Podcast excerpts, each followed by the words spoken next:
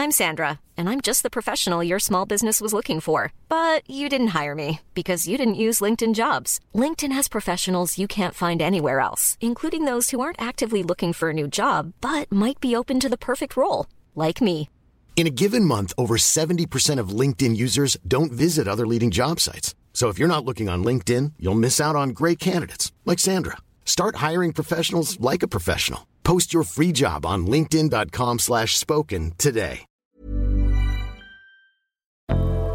Salut Avant de monter à bord pour votre épisode de Programme B, un mot sur notre sponsor. C'est un podcast qui s'appelle Tracer la route, proposé par les passes de télépéage Ulysse. Tracer la route, ce sont les aventures de femmes et d'hommes en voiture. Comment ces trajets, ces voyages leur ont permis de sortir du quotidien d'eux-mêmes et de tracer une nouvelle voie. Dans le deuxième épisode, par exemple, Jean revisite ses souvenirs de banquette arrière dans la 4L familiale. En un quart d'heure, il fait revivre toute une époque, celle des années 70 et des vacances populaires où il fallait partir de nuit pour aller en Bretagne et où pour les enfants l'été prenait des allures de ruée vers l'or. Partir, ça s'apprend, dit Jean, et il a bien raison. D'ailleurs, il est devenu enseignant et il en a fait une règle de vie pour lui et pour ses élèves. Pour découvrir son récit, filez donc écouter Tracer la route, disponible sur toutes les plateformes. Ça fait réaliser que ce n'est pas la destination qui compte, mais le voyage, que chaque étape nous enrichit et façonne la voie qui nous ressemble. Bonne route vers votre épisode.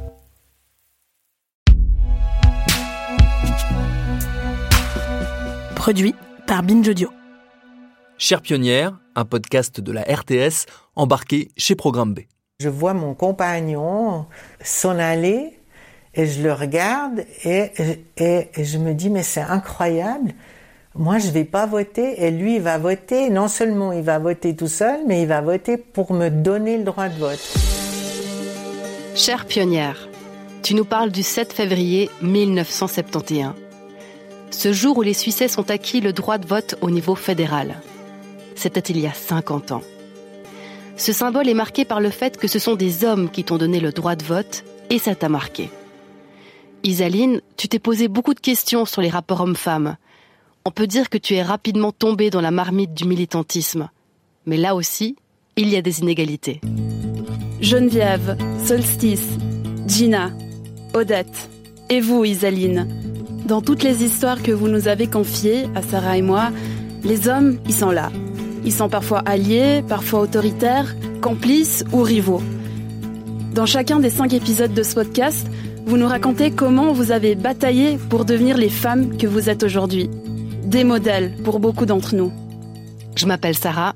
Et moi, c'est Juliane. Bienvenue dans ce podcast. Chère pionnière.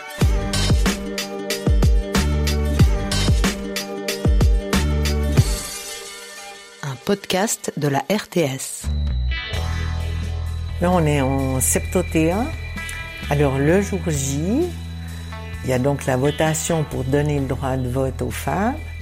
Et qu'est-ce qui se passe? Mon compagnon, non seulement il va voter tout seul, mais il va voter pour me donner le droit de vote, que j'ai déjà sur le plan cotonal, mais qu'il ait le pouvoir à lui tout seul, enfin avec évidemment la masse des Suisses, il a le pouvoir de me donner le droit de vote, c'était hyper choquant, quoi. Pas contre lui, évidemment, mais contre euh, une société qui, qui avait attendu aussi longtemps euh, pour nous donner le droit de vote. Mais c'était un drôle de sentiment personnel. hein. Le fait que l'homme avec qui vous vivez, euh, il a le pouvoir de, de te donner le droit de vote. Je suis juste interloquée. Ouais, je pense que je suis vraiment. euh, et puis je pense que je trouve ça totalement ridicule et que je trouve que je vis dans un- une culture politique totalement ridicule. Et ça, je le posais très fortement à cette époque-là. Je le, je le pose encore un peu maintenant, puisque vous me demandez de parler au présent. Isaline, à la base, tu as une formation d'ergothérapeute. Dans les années 70, tu as 20 ans et tu ne veux pas d'une vie de couple instituée. À cette période, tu vis en communauté avec une dizaine de personnes, la maison est tout le temps pleine, ça débat, ça rigole, ça pleure aussi. Tu me dis que c'est une expérience très riche, même si la tolérance des miettes sur la table, eh bien c'est pas la même pour tout le monde. Les hommes et les femmes que tu fréquentes ont des idéaux, vous êtes tous très engagés, mais les comportements ne sont pas les mêmes. Très vite, On a pris conscience que c'était les hommes qui parlaient et puis que, nous, on était des très bonnes auditrices et puis qu'on était aussi euh, celles qui assuraient euh, le quotidien déjà. Euh, c'était invisible un peu, mais peu à peu ça s'est mis en lumière et puis ça s'est mis en lumière surtout beaucoup parce que euh, on se retrouvait à, à, taper les textes à la machine, à les renéotyper, enfin on faisait les boulots pratiques. Et donc à un moment donné, on s'est regardé puis on a dit mais qu'est-ce que c'est que ça quoi, ça va pas. Euh, c'est pas la cuisine, mais c'est euh, la petite cuisine euh, des rapports hommes-femmes dans un univers différent qui est celui du militantisme, de l'engagement, mais on ne le fait pas de la même façon. On ne prend pas la parole de la même façon on a créé un groupe qui était le premier un peu groupe de femmes à Lausanne. Je pense qu'on était cinq ou sept à se dire euh, bon, ben, il faut faire autre chose. Je vais vous faire rire, mais ça s'appelait euh, l'Emancipi Club. ben, de fil en aiguille, ce groupe est devenu euh, le, un mouvement féministe beaucoup plus large. Je me rappelle que, oui, qu'à un moment donné, on s'est dit mais il faut qu'on se mette entre nous et puis qu'on ait surtout des lieux de parole où il n'y a pas les hommes qui nous disent ce qu'on doit poser ou comment on doit parler. Et puis je pense que très vite on s'est mis à parler justement des, rapports de couple, sans du tout contrairement à l'image reçue du MLF euh, ou des femmes euh, féministes, enfin du féminisme de ces années-là, euh, on avait quand même des rapports de couple, donc on aimait nos hommes, mais en même temps, euh, c'était des lieux où on pouvait se dire, non, attends, jusqu'où on va dans les choses qu'on accepte, euh, comment est-ce qu'on vit notre sexualité, ça c'est probablement un peu plus tard, mais euh, il euh, y, y, a quand même toutes ces questions-là. Tout à coup, il y a une parole de femme. On a vraiment construit la fraternité, enfin la sor sororité entre nous. Ça, c'était très important. Détruire cette image que les femmes sont des des concurrentes les unes contre les autres. Moi aussi, Isaline, j'aime beaucoup cette solidarité entre femmes. Ça me touche quand elles se serrent les coudes. Mais je sais qu'elles peuvent aussi être parfois des sacrés pots de vache, hein, surtout quand elles sont plus jeunes. Ce que tu me racontes aussi, c'est le climat dans lequel tu as milité. On a tendance à l'oublier, mais dans les années 70, les mouvements sociaux sont étroitement surveillés par la police.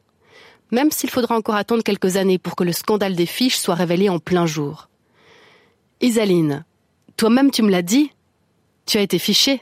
On était sous surveillance, hein, en policière. Alors quand on disait ça, tout le monde riait, mais notre téléphone, pendant des périodes, il était sur écoute parce qu'on militait. Et militer, ça voulait dire euh, faire des manifs, euh, ça voulait dire euh, prendre des positions. Ben, même sur le droit à l'avortement, c'était pas toujours euh, simple. Bon, nous, les femmes, on a été beaucoup moins surveillées que les hommes. C'est très drôle. Dans nos fiches, quand on a reçu nos fiches, sur la mienne, il n'y avait pas grand-chose, okay. si ce n'est que j'avais des mauvaises fréquentations avec des hommes militants. Mais j'ai des compagnons avec qui je vivais, enfin, qui vivaient dans la même maison, qui a des fiches de... énormes, mmh. énormes. Les gens étaient fichés pour les manifs, euh, ils étaient fichés pour euh, les antinucléaires, beaucoup. Et ce qui est marrant, c'est qu'effectivement, on a fait des trucs féministes, on a été un peu cassé euh, des assemblées, des trucs comme ça. Mais là, il n'y a rien. On n'était pas dangereuse à ce niveau-là. Les luttes des femmes semblent moins dangereuses que celles des hommes. C'est peut-être pour ça qu'il a fallu attendre si longtemps pour que les Suissesses aient le droit de vote en 1971. Quel chemin ces pionnières et ces pionniers ont-ils parcouru pour en arriver là? Cette question, eh bien, c'est Pauline Milani, historienne à l'Université de Fribourg, qui y répond. Alors, l'histoire euh, de la conquête du droit de vote des femmes en Suisse, c'est une très longue histoire qui est faite euh, de défaites, mais qui est aussi faite de beaucoup de détermination de la part des mouvements des femmes. Et vous disiez que les luttes des femmes étaient peut-être moins euh, dangereuses, mais en fait, les mouvements des femmes en Suisse ont fait preuve d'une persévérance et d'une ténacité assez impressionnante, hein, parce que les premières revendications des femmes, euh, mais de manière très isolée, ça date quand même de la seconde moitié du 19e siècle, et les mouvements suffragistes s'organisent à la fin du 19e siècle, avec même la fêtière, l'association suisse pour le suffrage féminin, qui naît en 1909. Donc c'est un très long combat. Il y a eu des dizaines de votations communales, cantonales et deux votations fédérales pour en arriver là. Alors c'est clair que les mouvements des femmes ont opté pour une stratégie de consensus parce que ça fait partie de la culture politique suisse. Donc il fallait montrer qu'on s'insère dans cette culture politique suisse. Mais les, les, principales raisons qui expliquent euh, ce retard, parce que là on peut vraiment parler d'un retard euh, sur le plan international pour euh, l'acquisition du droit de vote des femmes. Alors on parle beaucoup de la démocratie directe. C'est vrai, c'est une raison. Hein, il faut passer devant le peuple. Donc ce sont les hommes, comme le compagnon d'Isaline le dit, ce sont les hommes qui donnent ce droit aux femmes. Il y a la question du fédéralisme. Donc on passe par de multiples échelons, euh, de la commune à la confédération, etc. Mais il y a surtout, je pense qu'il faut pas oublier de le dire, il y a surtout un manque de volonté très fort de la part des politiciens dans les gouvernements, dans les parlements et de la part de la justice d'accorder ce droit de vote aux femmes, parce qu'on aurait pu imaginer, par exemple, que les femmes obtiennent le droit de vote par décision de justice. Hein. Il y a un certain nombre de femmes dans l'histoire qui ont fait appel au tribunal fédéral, par exemple, pour réinterpréter la Constitution fédérale.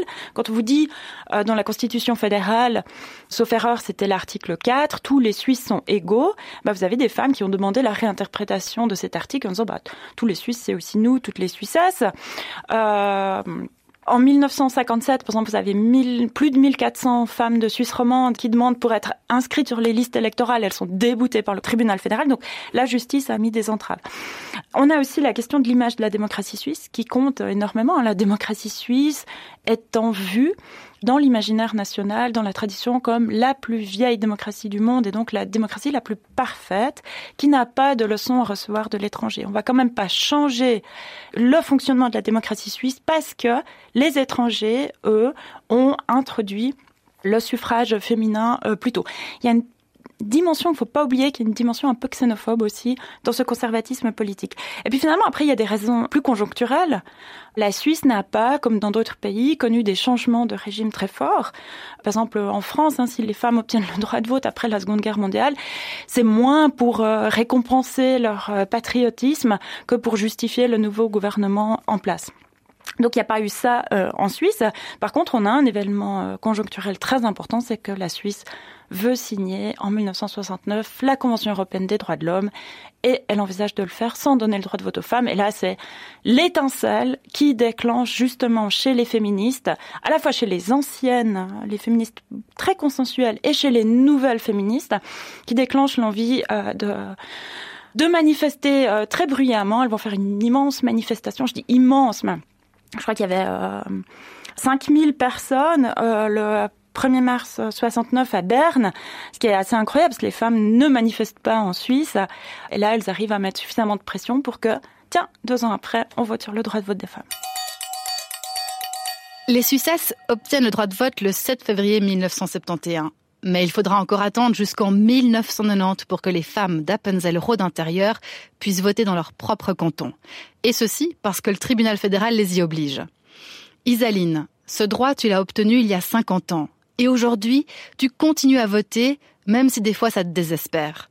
Tu es une retraitée engagée et les grandes manifestations, tu adores ça. D'ailleurs, tu étais présente à la grève des femmes en 2019, ainsi qu'à celle pour le climat. Moi, j'étais au milieu et ça me faisait vachement plaisir, vachement du bien. Et puis, ça donne aussi l'impression que oui, non, les choses sont pas arrêtées. Alors, le militantisme, c'est une grande question pour moi. Je pense que c'est vraiment, je ne sais pas comment il se manifeste maintenant comment on peut le manifester sans qu'il soit dépassé. Euh, ça, c'est compliqué. Mais il existe toujours. Euh, je pense, oui, mais oui, ben, on a vu la grève des femmes, quoi. Il y a quand même une mobilisation épatante, hein, vraiment époustouflante. Donc ça, c'était un baume. Euh, enfin, c'était vraiment euh, dire, ben mince, ça, ça, reste de 68. Moi, je crois beaucoup que ce qui reste de 68, moi, j'ai jamais cru au grand soir. Hein, j'ai jamais cru à la révolution. Je pensais qu'il fallait changer le, la façon de vivre, enseigner différemment, euh, partager différemment. Euh, ben, l'écologie, elle était déjà un peu présente. Hein, on était quand même contre la consommation. Ça, ça nous a bien rattrapé. Hein. Mm -hmm. Il n'y a qu'à regarder mon salon. Donc, euh, oui, non, ça c'est. Je pense que le, oui, cette grande grève, elle a été magnifique. Mhm. Parce que tout à coup, c'était un mouvement très majoritaire. Ouais, hein. Aussi avec beaucoup d'hommes. Avec beaucoup d'hommes, oui. Puis avec beaucoup d'inventivité, mhm. avec beaucoup de, de provocation, d'inventivité, de joie, de. Oui, ouais, c'était, c'était super bien, quoi.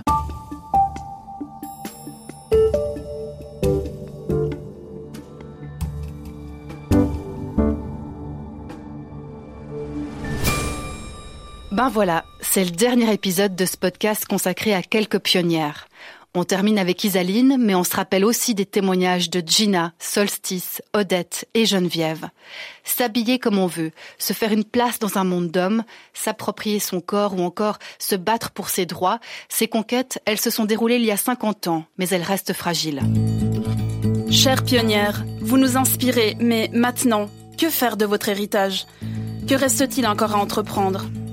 Les inégalités salariales, les violences sexuelles, le harcèlement de rue, les clichés sexistes en famille, au travail, il reste encore beaucoup de chemin à parcourir. Et puis, il y a toutes les femmes qu'on n'entend jamais. La voix des femmes racisées, celle des minorités, les voix des femmes des classes sociales plus basses. Où sont-elles? Est-ce qu'on les entend?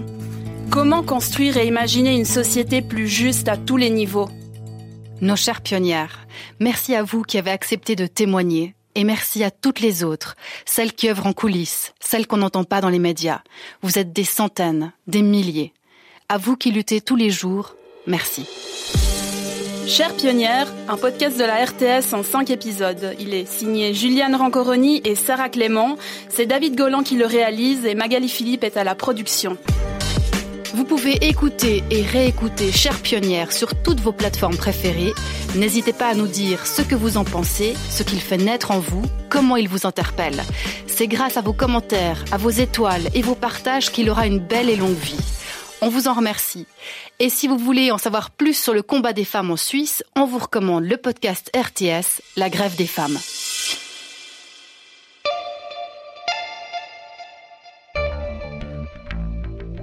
Merci à Sarah Clément et Juliane Roncoroni pour ces 5 épisodes de Chère Pionnière, un podcast de la RTS, la radio-télévision suisse, réalisé par David Golan et produit par Magali Philippe. Programme B, c'est un podcast de Binge Audio préparé par Charlotte Bex.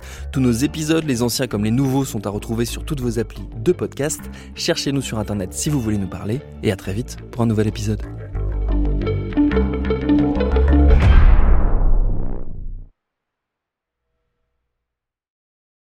Paris Hilton, Alizé, Justin Bieber, Samina Seri, Geneviève de Fontenay.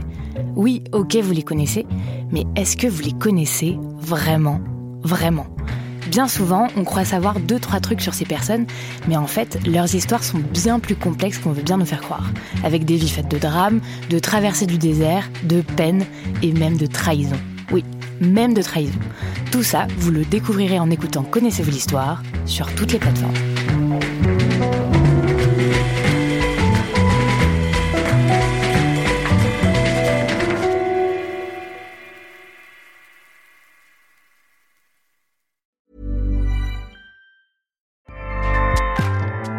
ACAST powers the world's best podcasts. Here's a show that we recommend. Hi, I'm Jesse Cruikshank. Jesse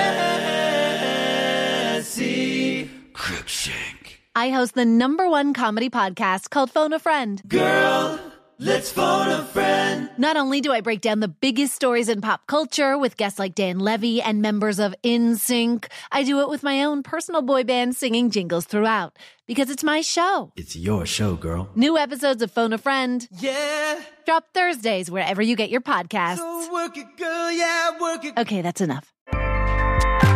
ACAST helps creators launch, grow, and monetize their podcasts everywhere. ACAST.com.